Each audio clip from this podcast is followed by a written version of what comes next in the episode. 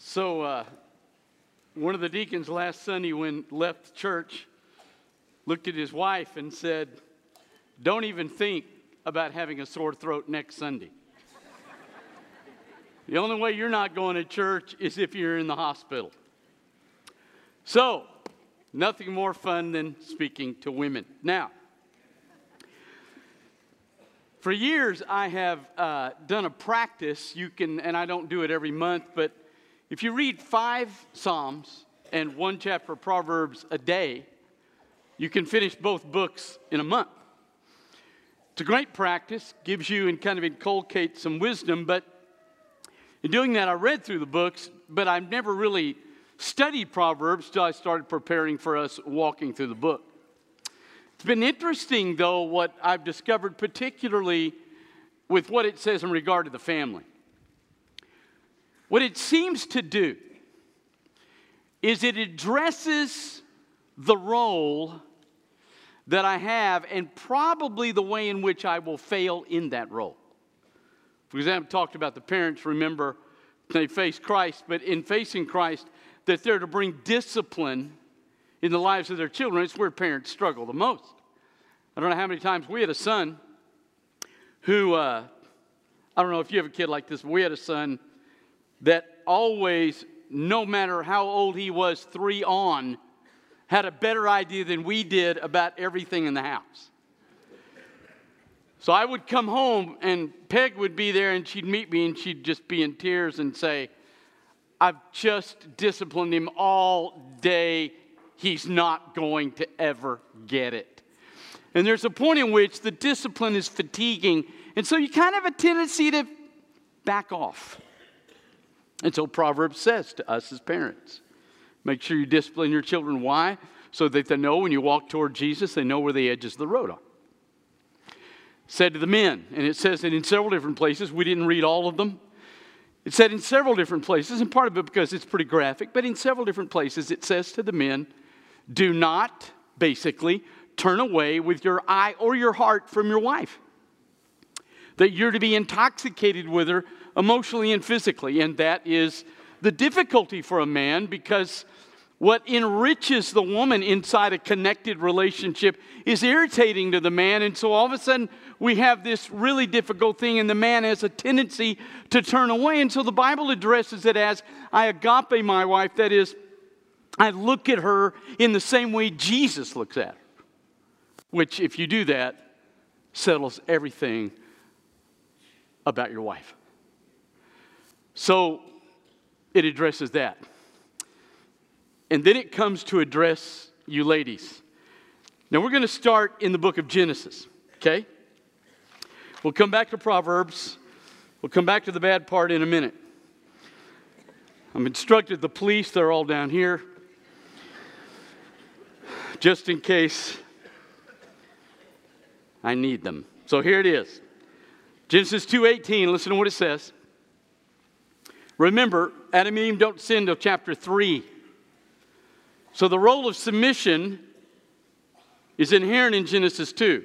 Paul's going to make the argument in one of his books that the whole basis of submission is inside the creation story. Here it is, Genesis 2:18.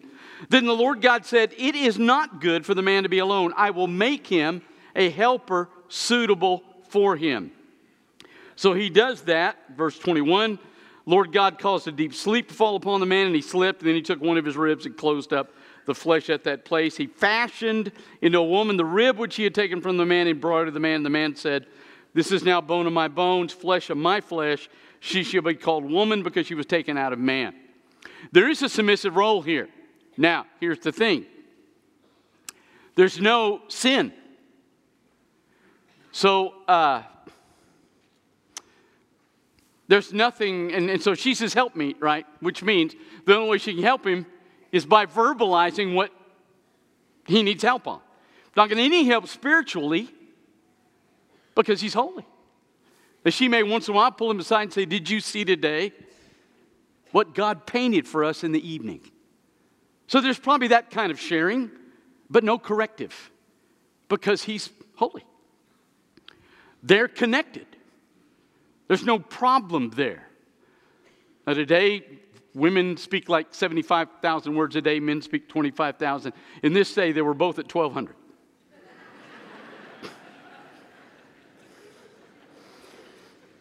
I'm sure that's true.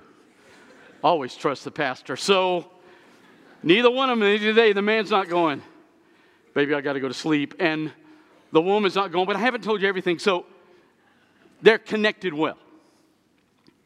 Now, she is to help him, though, obviously. She's going to verbalize in a couple of areas. Uh, number one, he's going to plant things. He's an agrarian guy. He's planting and he's ranching. So, you know, if he wants to plant some broccoli, she would obviously correct him and say, No, we're, dove season's coming. We need some jalapenos to wrap the dove around when we, when we shoot them. It's assuming she was from Texas when, when they were created, because I'm sure Garden of Eden somewhere in this state. So, but then she's also going to help him, right, name the animals. That's his job. There's a lot of freedom inside their relationship that she has to, she's going to help him name the animals, speak to them. If he looks at an animal and says, I think this is a cat, she's going to say, No, baby, God told us cats are not coming until after we sin. That's a dog. so,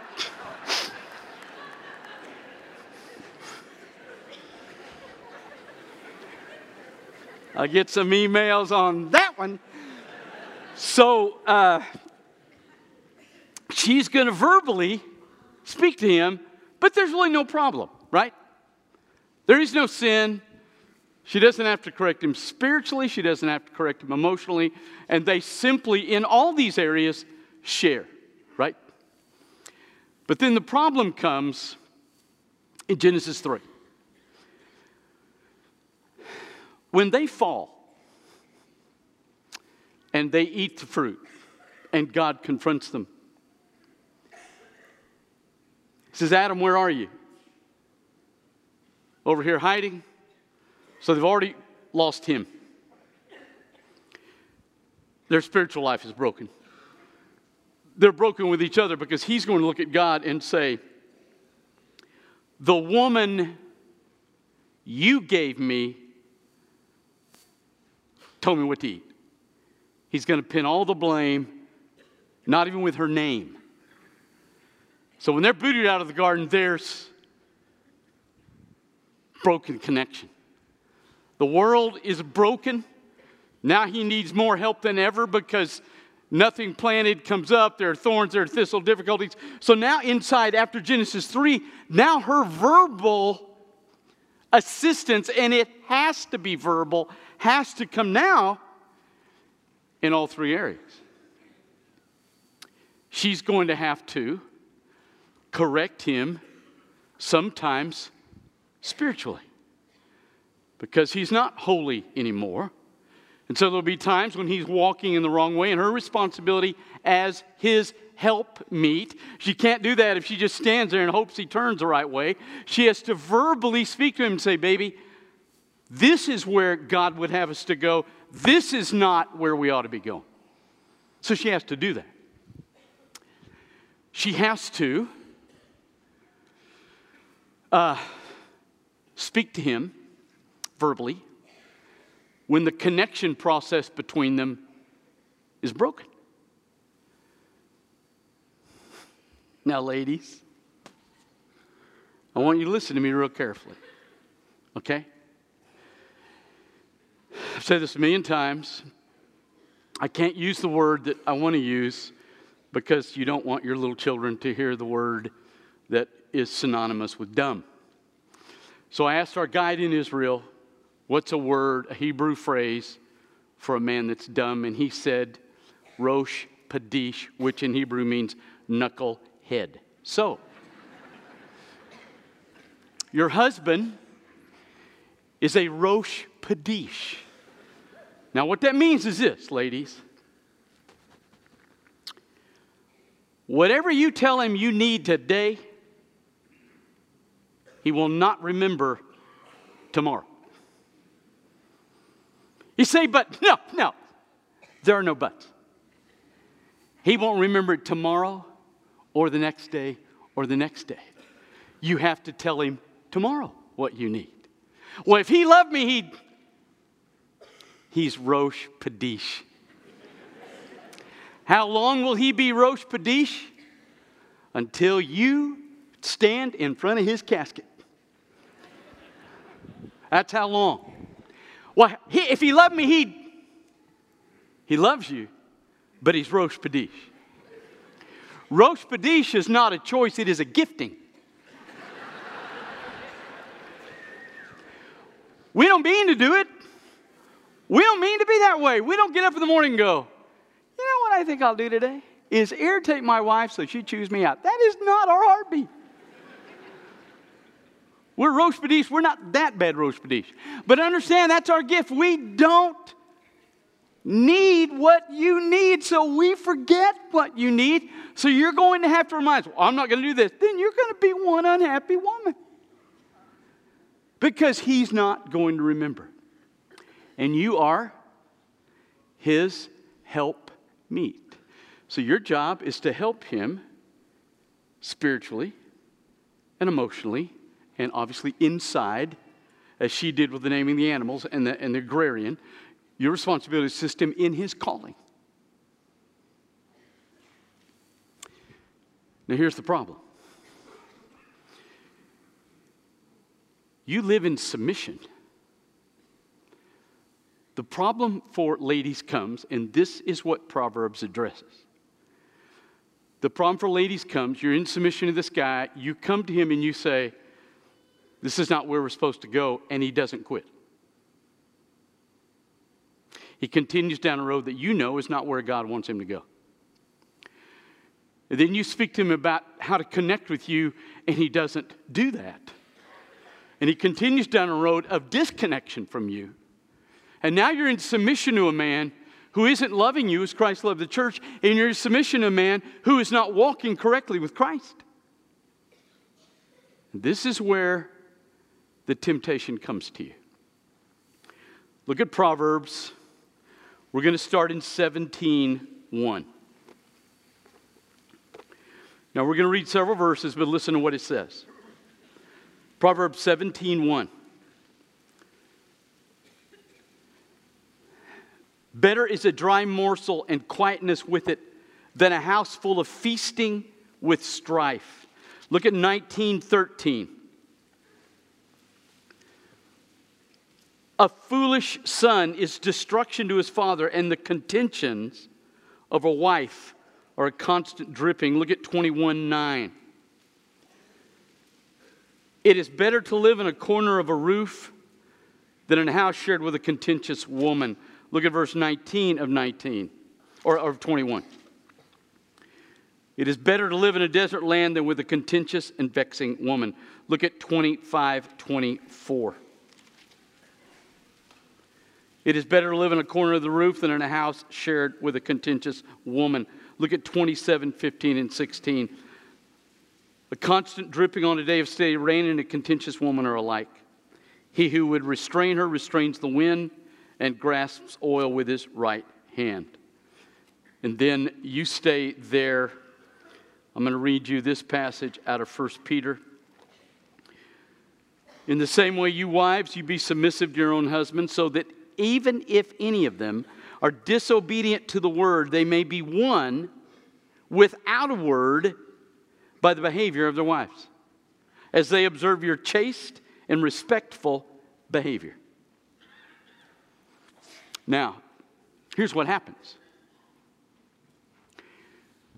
you're stuck in a relationship in submission to a man who is not walking with Jesus and who is not loving you. You're to help him. So you've got to verbalize. But the problem comes when he does not respond to your verbal direction. And because you're stuck in this relationship and you're watching this thing go south, both spiritually and emotionally, you got kids in the situation. You're watching them come up in this, and you're struggling with what they're seeing between the two of you, and watching dad and his lack of walk with Jesus Christ.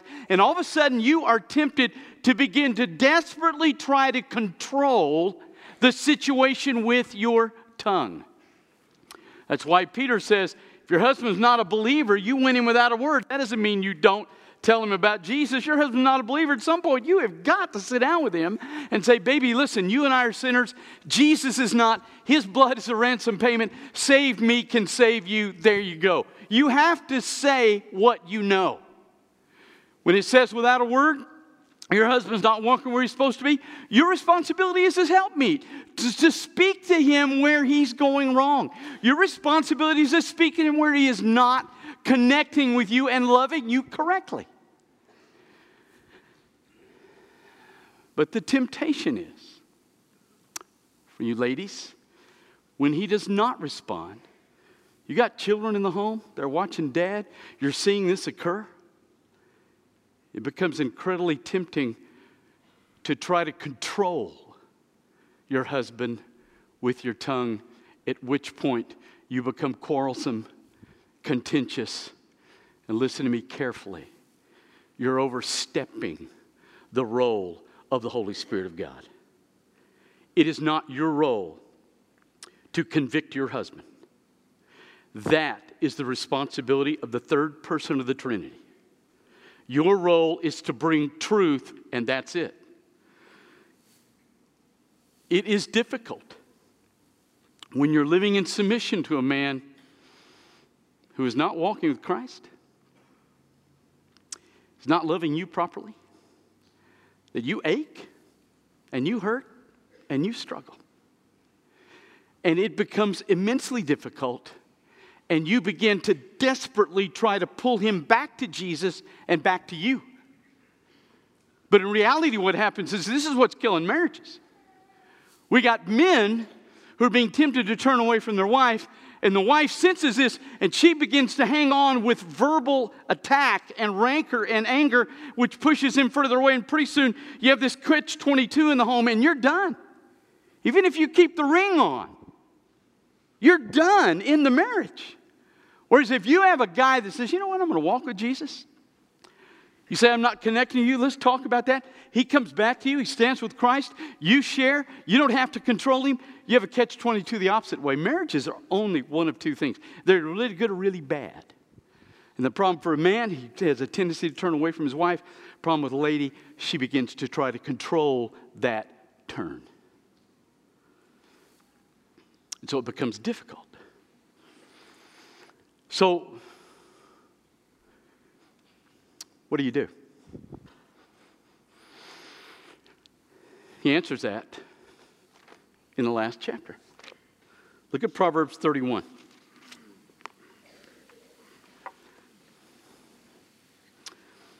Look at verse 10.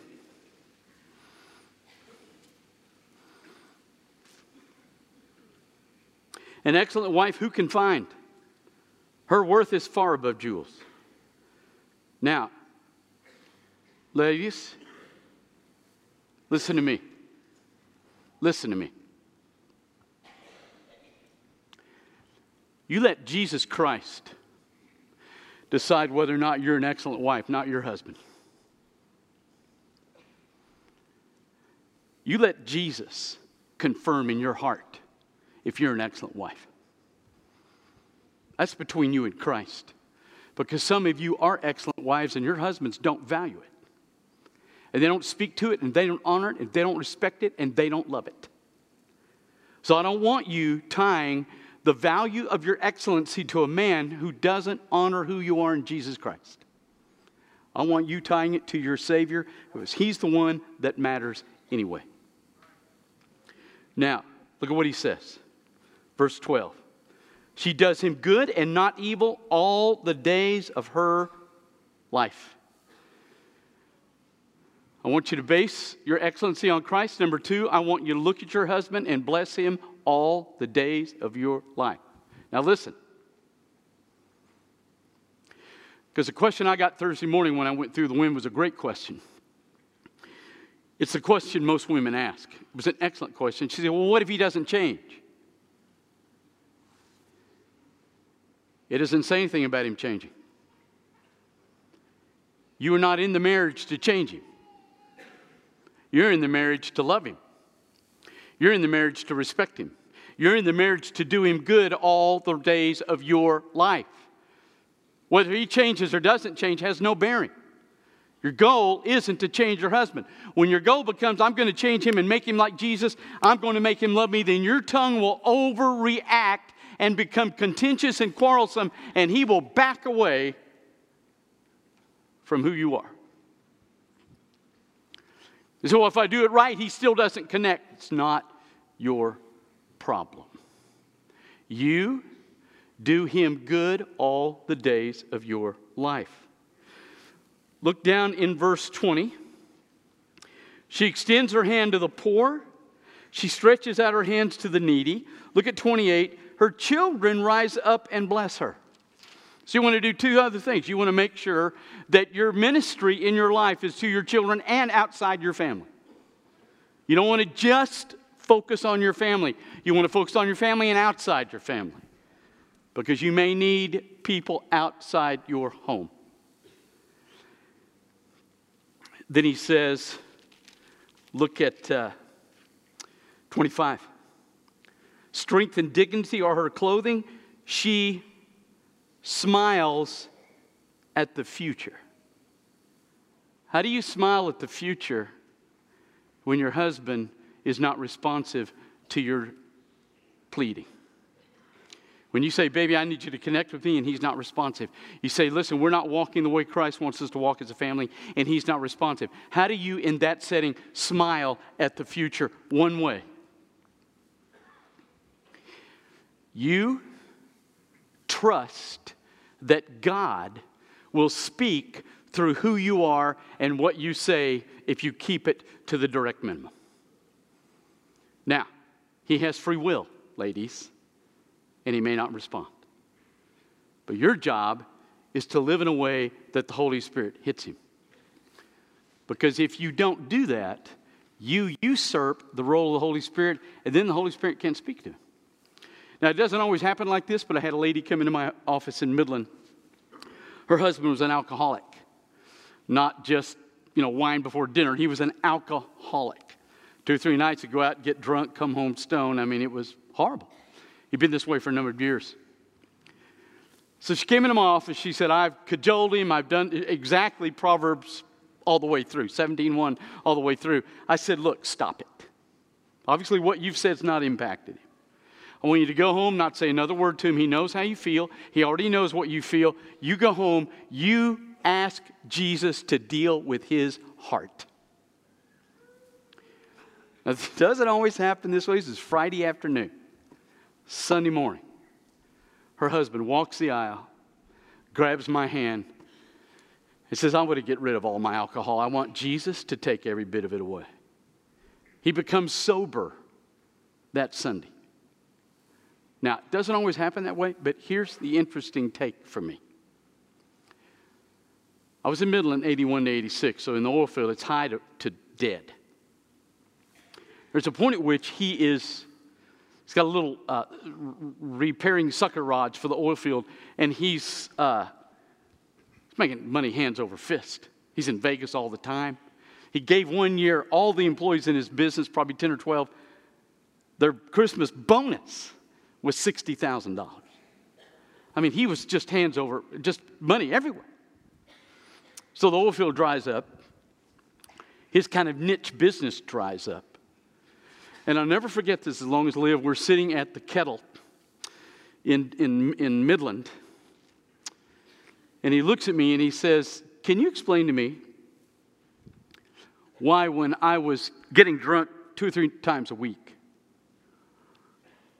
I was making money everywhere, and now that I've come to Jesus, I can barely keep my home? Can you explain that to me? I said, Harlan, I can't. I just tell you, you got to follow Jesus. So his son called me a few years later to do his funeral. I flew back to Midland, pulled his son aside, and said, I got to ask you, did your dad ever go back to the alcohol? He said, Chris, he never touched it again. Now, let me tell you something, ladies. If she had talked him out of the alcohol, he'd have gone back to it when his world cratered. But when Jesus deals with a man, he puts a conviction in the soul that even the loss of everything cannot undo. So if you want to drive your husband off your tongue, fine, but you're going to end up in a bad place. You let the Holy Spirit's tongue convict your husbands. That's your call. And it is difficult because we don't love you well, we don't walk well, and you're stuck with who we are. I understand that. But that's your calling. And then look at this, verse 26. She opens her mouth in wisdom, and the teaching of kindness is on her tongue. Her mouth, wisdom, her tongue, kindness. You ask God to let you know what to say to your husband, wisdom. You ask Him to let you know how to say it, kindness. You speak. Don't let your husband tell you you quit talking. Listen, you speak to your husband. That is your responsibility. You're not a helpmeet, you're just sitting there. But you ask God for wisdom and you ask Him for kindness. And then look at this. Verse 30 Charm's deceitful, beauty is vain. But a woman who fears the Lord, she shall be praised. Ladies, that may not come from your husband. But if it comes from Jesus, that is what really matters. Now, ladies, you have a hard call if you marry. I don't debate that at all. It's far harder, I think, than our call. You're stuck with a man that struggles with connection. You're stuck with men that are not holy. Some of you have married well, you've done well, you got a guy that's holy, you got a guy that does everything he can to connect with you. Man, that's great. You know this. Some of you don't, but I'm just telling you. Ladies, you have to live out the principles of Scripture regardless of what kind of man you have in the home. At the end of the day, all that really matters. If your husband thinks well of you, that's great. But if he doesn't, you want to go to the grave with Jesus, okay with who you are. And that is the greatest honor in life. Let's pray. Father, I do ask you for the ladies here that are not married. Father, let them don't date or look at a man that doesn't value your son and doesn't seek their heart. Father, for men in this room that are married to women that live out a submissive heart, let them go home today and try their best to walk with your son and do their best to connect with their wife. Father, for the women that are in this room today that are alone, let them feel your heart toward them when they can't feel their husband's heart toward them. And thank you for your love and your honor and your care for the ladies in this church who struggle in a home. Honor them, bless them, and thank you for what they represent to those in this world that Jesus is bigger than even a dysfunctional home. Honor them. In Jesus Christ's name. The heads bowed, eyes closed. You never met Jesus? Gentlemen, you may need to do that today. Staff and I are here. We'll share with you how to find Christ. God's calling you to be a part of this fellowship. We want you to do that. If you need to kneel with your wife and pray right there, that you haven't been the spiritual head and you haven't connected with her well, then you take her hand, you kneel right there, and you ask God to bless your home. So it's the Holy Spirit speaks to us this morning. You respond.